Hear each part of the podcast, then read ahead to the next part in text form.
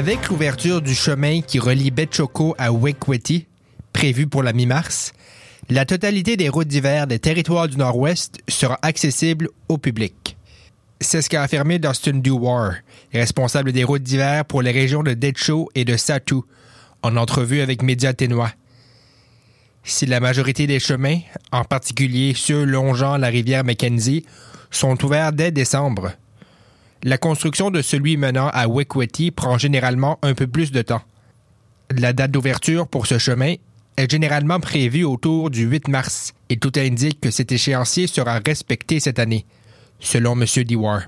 The only other remaining road um, in the Northwest Territory that has yet to to open uh, for winter roads is the road to Wequity. Uh, that section of winter road typically opens uh, March 8th. It's expected to uh, to meet that average opening this year uh, based on current construction. Comme le prévient Dustin Dewar, les routes de glace peuvent être très fragiles en hiver et ne peuvent pas soutenir des véhicules de plus de 5000 kg. Les utilisateurs devraient toujours consulter le site du gouvernement des territoires avant d'effectuer un trajet et devraient également partager leur itinéraire avec leurs proches. Whenever traveling on the winter road, you want to be prepared with a winter survival kit, and that may include uh, extra clothing, fuel, uh, water, and food, just in case. Les conducteurs doivent toujours effectuer leur déplacement avec une trousse de survie d'hiver, ajoute Dustin Dewar.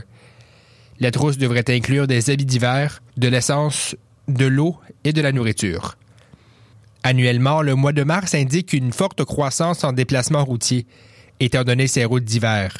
C'est l'occasion pour les habitants et la marchandise locale de se déplacer par voie terrestre, alors que la voie aérienne est utilisée par défaut pour le reste de l'année.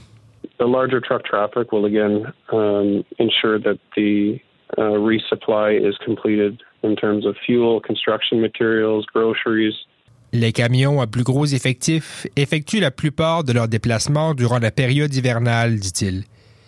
Ils partent de Yellowknife pour livrer de l'essence, de l'épicerie et du matériel de construction à différentes communautés. Les routes d'hiver fermeront toutes à un moment différent, mais la dernière devrait rester ouverte jusqu'à la mi-avril. Ici Daniel Biru pour Média Ténois, dans le cadre de l'initiative de journalisme local.